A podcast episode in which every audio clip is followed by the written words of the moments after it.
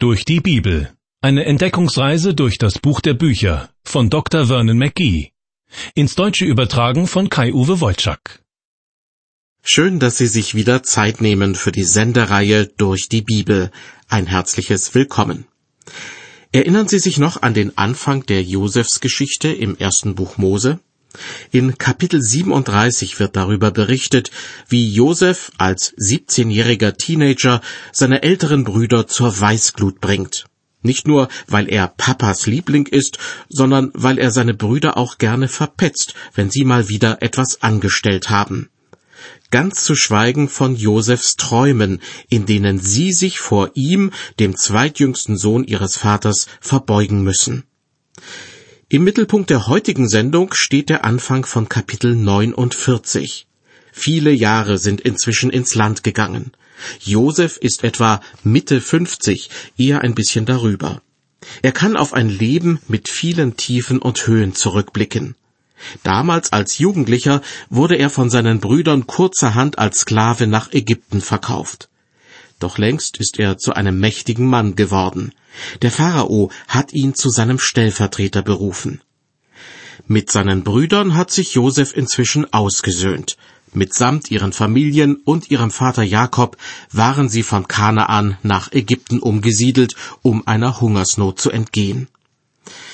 Inzwischen ist Josefs Vater 147 Jahre alt. Als er krank wird, spürt er, dass sein Leben zu Ende geht. Zunächst ruft er seinen Sohn Josef und seine Enkelsöhne Manasse und Ephraim zu sich, um sie zu segnen. Kurze Zeit später ruft er dann alle seine Söhne zu sich. Was ihr Vater ihnen auf dem Sterbebett mitzuteilen hat, das ist das Thema dieser und der nächsten Sendung. Am Ende seines Lebens angekommen, ruft Jakob seine Söhne zu sich.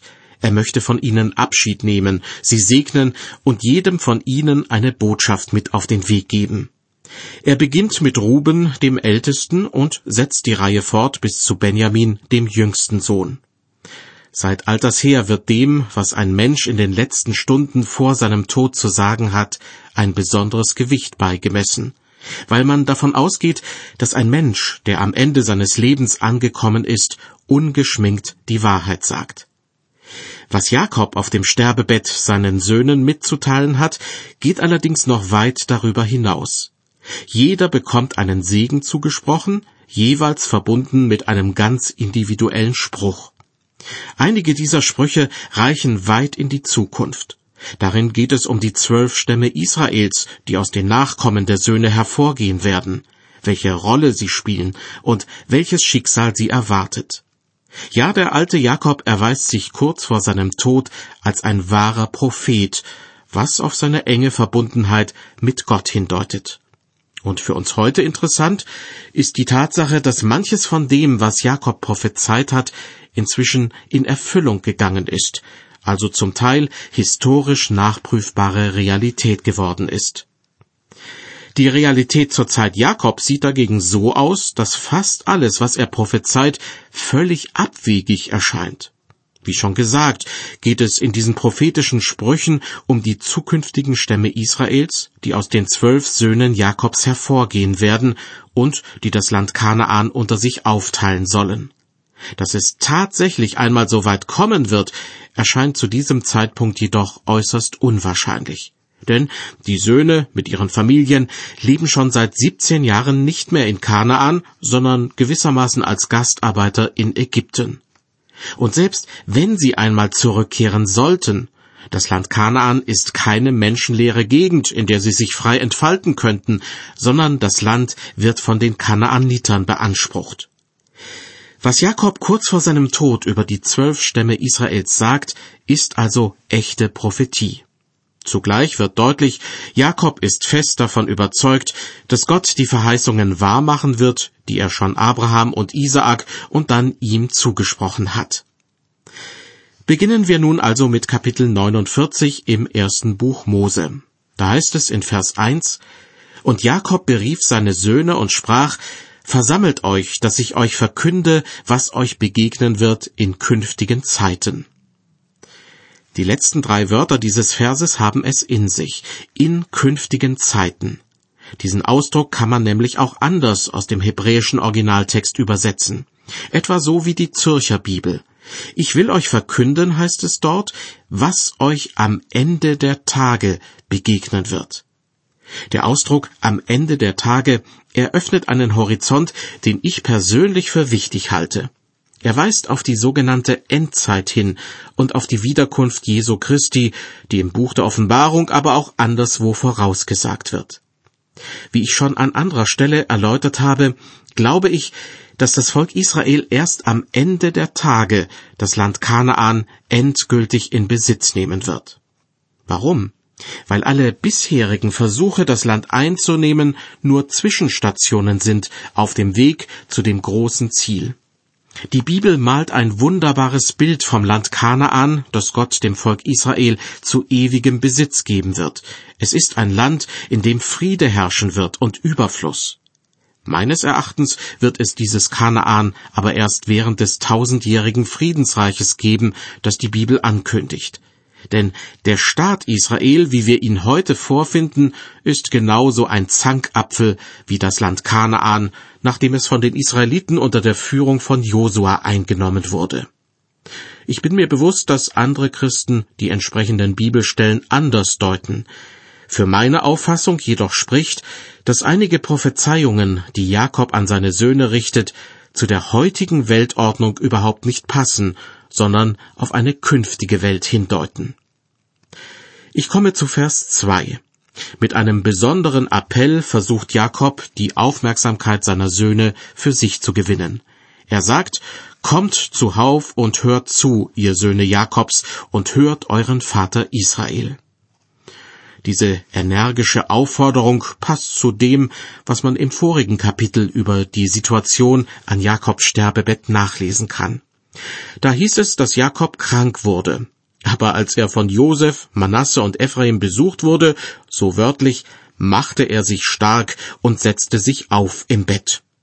Vielleicht will Jakob mit allen Mitteln verhindern, dass seine Söhne einen alten, schwachen Mann vor sich sehen, der mit letzter Kraft ein paar Worte von sich gibt. Viele Menschen empfinden ja den Tod als eine Peinlichkeit, die ausgerechnet dann ins Leben tritt, wenn man eigentlich etwas anderes vorhat. Genauso ist es mir einmal ergangen, als mir vor vielen Jahren mein Arzt eine überraschend schlechte Diagnose mitteilte. Ich ärgerte mich schlichtweg darüber und überlegte mir gewissermaßen, ob ich der Diagnose tatsächlich Folge leisten sollte.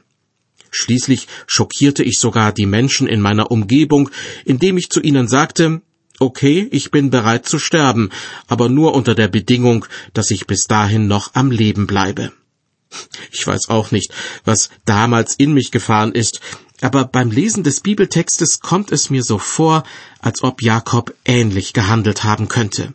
Er macht sich stark und richtet sich auf in seinem Bett. Aber es hilft alles nichts. Sein Bett wird schon bald zu seinem Sterbebett, und die Worte, die er an seine Söhne richtet, werden als seine letzten Worte in die biblische Geschichte eingehen.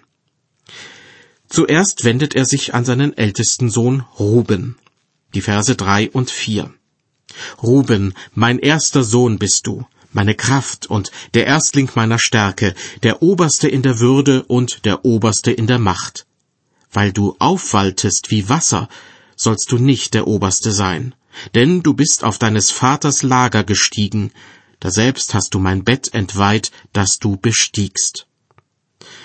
Zu diesen schwergewichtigen Worten fällt mir zweierlei ein. Wie der Vater, so der Sohn, beziehungsweise der Apfel fällt nicht weit vom Stamm. Als Jakob seinem Sohn Ruben in die Augen schaut, muss ihm eigentlich auffallen, dass Ruben ihm ähnlicher ist, als ihm lieb sein kann. Auch Jakob ist in früheren Jahren jemand gewesen, der aufwallte wie Wasser, vergleichbar den peitschenden Wellen des Meeres. Diese negative Eigenschaft hat nun zur Folge, dass Ruben als Erstgeborener nicht der Oberste sein kann, wie Jakob sich ausdrückt. Im Sport würde man vielleicht sagen, eine Silbermedaille traut man ihm zu, auf jeden Fall auch ein paar Bronzemedaillen, aber zu einer Goldmedaille wird es niemals reichen. Dieses ernüchternde Urteil passt leider auch zu manchen Christen, die sich viel zu schnell mit dem zufrieden geben, was sie im Glauben bereits erreicht haben. Dass Jesus sie von ihren Sünden befreit hat, das reicht ihnen völlig aus. Doch wie sie ihren Glauben zum Beispiel an andere weitergeben könnten, das interessiert sie überhaupt nicht. Oder ein anderes Beispiel. Ein Freund von mir ist ein wirklich begabter Prediger. Wenn er auf einer Kanzel steht und predigt, hören die Menschen wie gebannt zu. Schon einige gelehrte Leute haben ihm geraten, er sollte eine Weiterbildung machen, um etwa an einer Bibelschule unterrichten zu können. Oder zu bestimmten Themen wenigstens ein Buch schreiben, damit andere von seinen Erkenntnissen profitieren können.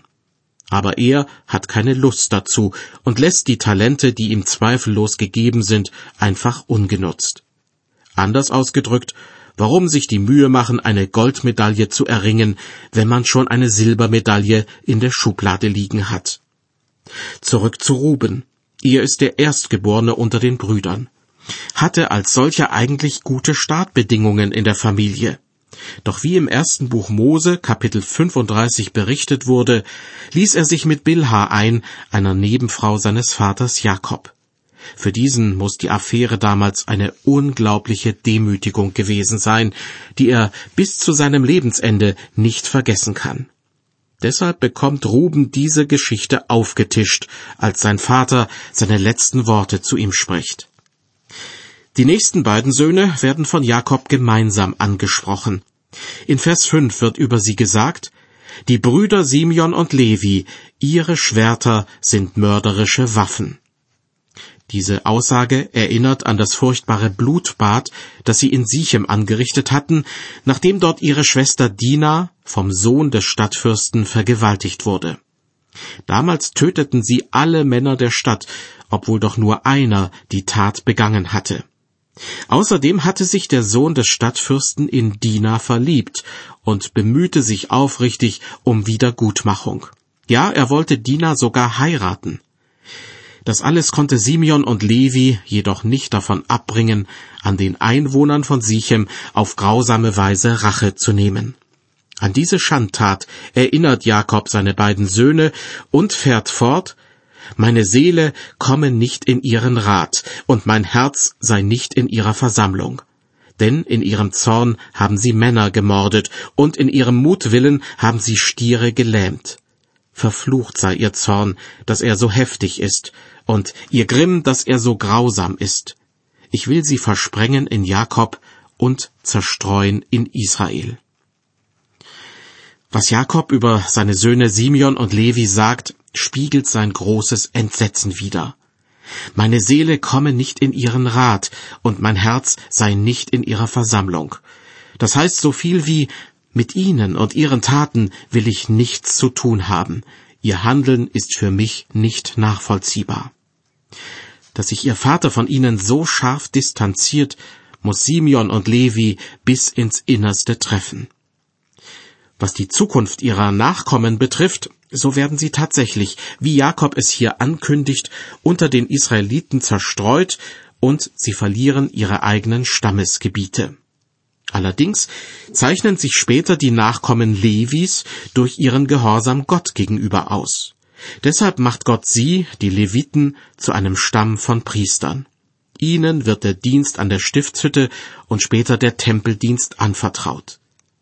Es ist schon erstaunlich, dass Gott einem gewalttätigen Menschen wie Levi nicht nur Gnade schenkt, sondern seine Nachkommen sogar zum Dienst im Heiligtum beruft.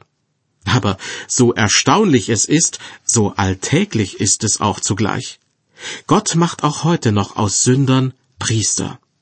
Vielleicht haben Sie ja schon mal etwas gehört vom Priestertum aller Gläubigen. Damit ist Folgendes gemeint. Seit Jesus Christus uns mit Gott versöhnt hat, darf jeder Gläubige mit Gott unmittelbar in Kontakt treten. Dazu braucht es keinen Priester mehr, so wie es zur Zeit des Alten Testaments der Fall war. Und auch die Verkündigung von Gottes Botschaft bleibt nicht länger den Fachleuten, also den Priestern, Pfarrern und Pastoren überlassen, sondern jeder kann und soll auf seine Weise das Evangelium an andere weitergeben. Und ich kann Ihnen sagen, unter den Leuten, die das mit Freude und Hingabe tun, gibt es welche, die wirklich eine schlimme Vergangenheit hinter sich haben, die kriminell waren, sich im Rotlichtmilieu herumtrieben oder ihren Familien das Leben zur Hölle gemacht haben. Nun sind sie, wie es die Bibel ausdrückt, Priester im Reich Gottes. Wie ist es dazu gekommen? Die Antwort ist eindeutig. Allein durch Gottes Gnade ist so etwas möglich. Im ersten Petrusbrief Kapitel 1 erläutert der Apostel Petrus den genauen Hintergrund. Er schreibt, Ihr wisst, dass ihr nicht mit vergänglichem Silber oder Gold erlöst seid von eurem nichtigen Wandel nach der Väter Sitte, sondern mit dem teuren Blut Christi als eines unschuldigen und unbefleckten Lammes. Zurück zu den ersten drei Söhnen Jakobs, die bereits mit einem Spruch ihres Vaters bedacht worden sind. Ruben wurde ausdrücklich gesagt, dass er seine Chance, der Oberste zu werden, verspielt hat. Das schließt wohl auch mit ein, dass aus dem Stamm Ruben niemals der König Israels hervorgehen soll. Gleiches gilt auch für Simeon und Levi. Wenden wir uns also dem nächsten Sohn Jakobs zu. Auch er ist ein Sünder, aber Gott erweist ihm eine besondere Gnade. Im ersten Mosebuch Kapitel 49 heißt es in Vers 8 Juda, du bist es, dich werden deine Brüder preisen. Deine Hand wird deinen Feinden auf dem Nacken sein. Vor dir werden deines Vaters Söhne sich verneigen. Das hört sich doch endlich mal richtig verheißungsvoll an. Und genau das ist es auch. Aus dem Stamm Juda wird nämlich viele Generationen später Jesus Christus kommen. Er macht den Stamm Juda zu etwas Besonderem. Deshalb werden deines Vaters Söhne sich verneigen, wie es hier in Vers 8 heißt. Und weiter, ab Vers 9, spricht Jakob zu seinem Sohn Juda, Juda ist ein junger Löwe. Du bist hochgekommen, mein Sohn, vom Raube. Wie ein Löwe hat er sich hingestreckt und wie eine Löwin sich gelagert. Wer will ihn aufstören? Es wird das Zepter von Juda nicht weichen, noch der Stab des Herrschers von seinen Füßen, bis dass der Held komme. Und ihm werden die Völker anhangen. Der kommende Held, dem die Völker anhangen, diese Prophezeiung kündigt ohne Zweifel Jesus Christus an, rund 1700 Jahre bevor er als kleines Kind in Bethlehem zur Welt kommt. Tatsächlich ist er ein Nachfahre aus dem Stamm Juda, wie man in den beiden Stammbäumen Jesu im Matthäus und im Lukasevangelium nachlesen kann. In dem Spruch, den Jakob kurz vor seinem Tod an Juda richtet, ist von einem Held die Rede, der kommen wird. Im Hebräischen steht hier ein Wort, das man nicht so recht zu deuten weiß. Deshalb ist es in manchen deutschen Bibelübersetzungen einfach unübersetzt geblieben, so dass dort zu lesen ist, der Shiloh wird kommen, dem alle Völker gehorchen werden. Wie gesagt, die Bedeutung des Begriffs Shiloh ist ungewiss, aber im Hebräischen gibt es gewisse Anklänge an verwandte Begriffe, und die bedeuten Zufluchtsort oder Ruhe für die Seele. Im Matthäusevangelium wird Jesus mit einem Satz zitiert, der genau diese Eigenschaften des Shiloh aufnimmt, oder des kommenden Helden, wie er in der Lutherbibel genannt wird. Jesus spricht, Kommt her zu mir alle, die ihr mühselig und beladen seid, ich will euch erquicken. Wenn Sie mich fragen, es gibt überhaupt keinen Zweifel, dass die Verheißung, die der alte Jakob an seinen Sohn Juda richtet, von dem kommenden Erlöser Jesus Christus handelt.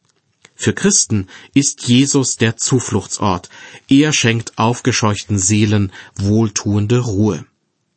Es gibt aber auch noch andere Eigenschaften, die Jesus Christus zugeschrieben werden. In dem Spruch, der für Juda bestimmt ist, heißt es zum Beispiel auch, es wird das Zepter von Juda nicht weichen. Das Zepter ist ein Herrschaftssymbol, ein Stab aus wertvollem Metall, oft mit Edelsteinen besetzt. Wer das Zepter in der Hand hält, herrscht als Kaiser oder König über sein Reich.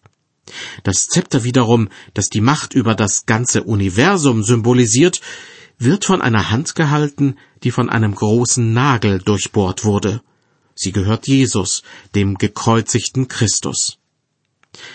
Sie merken, wir haben es hier mit uralten Symbolen und einer sehr bildreichen Sprache zu tun, in die man sich erst einmal hineindenken muss. wenn man sich davon nicht abschrecken lässt, werden einem Zusammenhänge klar, die man vorher kaum gesehen hat. Dieser eine Satz, den Juda zugesprochen bekommt, ist ein wunderbares Beispiel dafür. Es wird das Zepter von Juda nicht weichen, lese ich im ersten Buch Mose Kapitel 49. Daraufhin erscheint vor meinem geistigen Auge das Bild eines Königs, der als Herrschaftssymbol ein Zepter in seiner Hand hält. Und dann höre ich Jesus im Matthäusevangelium sagen, mir ist gegeben alle Gewalt im Himmel und auf Erden. Während ich mir das so vorstelle, wird mir klar, Jesus Christus ist der Herrscher über ein gewaltiges Königreich, nämlich über das ganze Universum. Aber auf ein Zepter aus Gold und Edelsteinen legt er keinen Wert.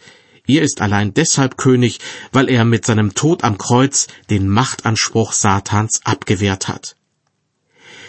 Wenn wir wieder zurückkehren zu Jakob, der jedem seiner Söhne einen Spruch mit auf den Weg gibt, dann werden wir in Vers 24 auf weitere Eigenschaften stoßen, die auf Jesus Christus zutreffen. Er ist nicht nur der Shiloh, der Zufluchtsort, an dem aufgescheuchte Seelen Ruhe finden, und nicht nur der Herrscher, der das Zepter als Zeichen seiner Macht in der Hand hält, sondern er ist auch der Hirte und der Fels Israels. Der Hirte, der sein Leben für die Schafe gibt, und der Fels, der einen unverrückbaren Halt gibt. Es lohnt sich beim Bibellesen auf die vielen Hinweise zu achten, die auf Jesus Christus hindeuten. In der heutigen Zeit sind viele von uns nicht gewohnt, diese Art von Spurensuche zu betreiben. Anders die Gläubigen in den allerersten christlichen Gemeinden. Sie mussten ja in den Schriften des Alten Testaments nachforschen, ob der Zimmermannssohn aus Nazareth tatsächlich der versprochene Erlöser sein konnte. Hören Sie jetzt, was der alte Jakob des Weiteren über den Shiloh, den Helden bzw. den Zufluchtsort sagt die Verse 11 und 12. Er wird seinen Esel an den Weinstock binden und seiner Eselin füllen an die edle Rebe. Er wird sein Kleid in Wein waschen und seinen Mantel in Traubenblut. Seine Augen sind dunkel von Wein und seine Zähne weiß von Milch. Diese Verse haben es nun wirklich in sich. Man kann sie entweder als frommes Gerede abtun oder sich bemühen, die prophetischen Worte zu deuten. Was den Esel und das Füllen einer Eselin betrifft, so fühle ich mich an eine Situation im Neuen Testament erinnert, als Jesus nach solchen Lasttieren verlangt. Wie ein König reitet er auf ihnen in die Stadt Jerusalem hinein, wo er von vielen begeisterten Menschen empfangen wird. Der Weinstock und die Rebe sind ein Sinnbild für die enge Verbindung zwischen Jesus und dem Volk Israel, aus dem Jesus stammt. Des Weiteren heißt es in Vers 11, er wird sein Kleid in Wein waschen und seinen Mantel in Traubenblut. Wein und Traubensaft kennen wir vom Abendmahl her als Symbole für das Blut Jesu Christi, das am Kreuz vergossen wurde. Aber es gibt auch noch eine andere Deutung. Im Buch Jesaja Kapitel 63 wird jemand gefragt, Warum ist denn dein Gewand so rotfarben und dein Kleid wie das eines Keltertreters? Und aus der Antwort wird klar, dass es sich um das Blut seiner Feinde handelt und dass dieser jemand gekommen ist, um die Feinde zur Rechenschaft zu ziehen. Diese Rolle des Richters, der die Menschen zur Rechenschaft zieht, wird Jesus Christus eines Tages einnehmen, wenn er zum zweiten Mal zu den Menschen auf die Erde kommen wird. Zurück zu den Sprüchen, die der alte Jakob kurz vor seinem Tod an seine Söhne richtet. Nach Juda sind nun Sebulon und Issachar an der Reihe. Weiter ab Vers 13. Sebulon wird am Gestade des Meeres wohnen und am Gestade der Schiffe und reichen bis Sidon. Issachar wird ein knochiger Esel sein und sich lagern zwischen den Sattelkörben. Und er sah die Ruhe, dass sie gut ist, und das Land, dass es lieblich ist. Da hat er seine Schultern geneigt zu tragen und ist ein frohnpflichtiger Knecht geworden.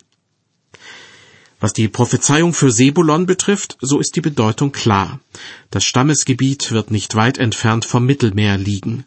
Somit wird dem Stamm eine Zukunft vorausgesagt, die von Handel und Seefahrt geprägt sein wird. Gleich neben dem Stamm Sebulon, ziemlich weit im Norden des Landes Kanaan gelegen, das Stammesgebiet von Issachar. Issachar wird im Bibeltext als ein knochiger Esel bezeichnet, der seine Schultern neigt, um Lasten zu tragen. Die Menschen, die zu diesem Stamm gehören, setzen sich also offenbar für alle möglichen Belange ein und sind damit, wie auch die Leute aus dem Stamm Sebulon, das Rückgrat der Gesellschaft. Ich finde es gut, dass Ihr Dienst im Bibeltext erwähnt und offenbar wert geachtet wird. In der heutigen Zeit ist das oft anders. Verehrt werden prominente Schauspieler und Musiker und Millionen Menschen interessieren sich für die Eskapaden von Stars und Sternchen. Dabei sind es doch meistens die unbekannten Alltagshelden, die unsere Gesellschaft zusammenhalten. Eltern etwa, die ihre Kinder in Liebe erziehen, Töchter und Söhne, die sich um ihre alt gewordenen Eltern kümmern, oder ehrenamtliche Helfer, die sich für andere einsetzen, ohne auf die Uhr zu schauen. Mehr denn je braucht es Menschen in unserer Gesellschaft, die dazu bereit sind, anderen zu dienen. Ruben, Simeon, Levi, Juda, Sebulon und Issachar. Die Hälfte der Söhne Jakobs haben bereits von ihrem Vater einen passenden, manchmal aber auch einen recht überraschenden Spruch mit auf den Weg bekommen. Was die sechs anderen Söhne zu erwarten haben, darum geht es in der nächsten Ausgabe der Sendereihe durch die Bibel. Ich würde mich freuen, wenn Sie dann wieder mit dabei sind. Gottes Segen mit Ihnen.